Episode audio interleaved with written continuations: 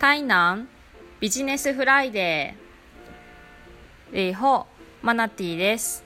この番組は台南新移民ラジオの姉妹番組で毎週金曜日に台南で出会った事業を紹介する番組です。今回は9月14日分の放送にします。台南で創業した会社街で見つけた美味しい飲食店農家さん何でもマナティーがいいなと思ったら紹介します。今回紹介するのはウラハ。ウラハはカフェブランチの店です。台南のカフェブランチ店というのは近年本当に急増しております。元はおそらく78年前ですかねくらいに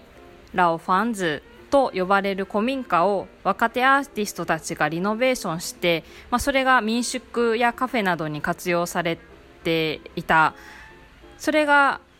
このあの大流行につながっているかと思います。みんな古民家を買い取ってリノベーションしカフェやブランチ民宿などの営業を始めています。今も新しい店はどんどん増え続けています。本当にたくさんお店があるのでピラミッドのようになっていてピラミッドの下の方にあるような店はどんどん淘汰されているような感覚があります。個性的な店ビジネスモデルが確立している店そういう店は生き残っていけるんじゃないかなと思っています。ピラミッドの頂点に近いと思われる店ウラハこちらを今日はご紹介します。引き算で極めた緑を愛するスローライフカフェブランチ店。そういうネーミングがぴったりかなと思います。浦ハは2017年の冬頃営業スタートしたようですが1年未満にもかかわらず口コミなどで広がってとっても人気のあるお店です。インスタグラムではフォロワーが3000人フェイスブックでもフォロワー4000人まあとても人気があります。引き算その1営業日が少ないこと。月の10日ぐらい休みなので実際営業してるのは3分の1あ3分の2ですね。3分の2くらいしか営業していないことになります。引き算ポイントのその2店の独自ルール。このお店は客を選んでおります。まあお客さんのためにも席が少ないですし店員さんもおそらく2人ほどなのでなるべくお客さんに居心地よくリラックスして過ごしてほしいとそういう気持ちが伺えます。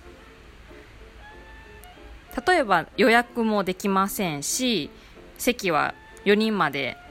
まあ、お客さんは4人まであまり多い人数では来店できないだとかあの狭い空間なのでお子さん小さいお子さんはダメだよとか、まあ、いろんな独自ルールがあります。引き算ポイントのその3はメニューが少なめですね。メニューは、えー、ブランチ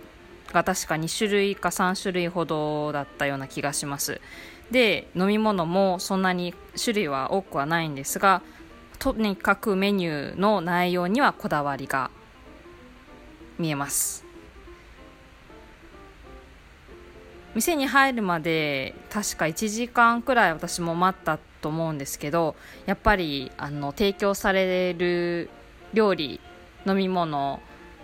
それから空間ですねとってもね緑が多くっていろんな観葉植物とかがいっぱいあってとてもあの居心地のいい素敵な、うん、カフェブランチを過ごすことができました。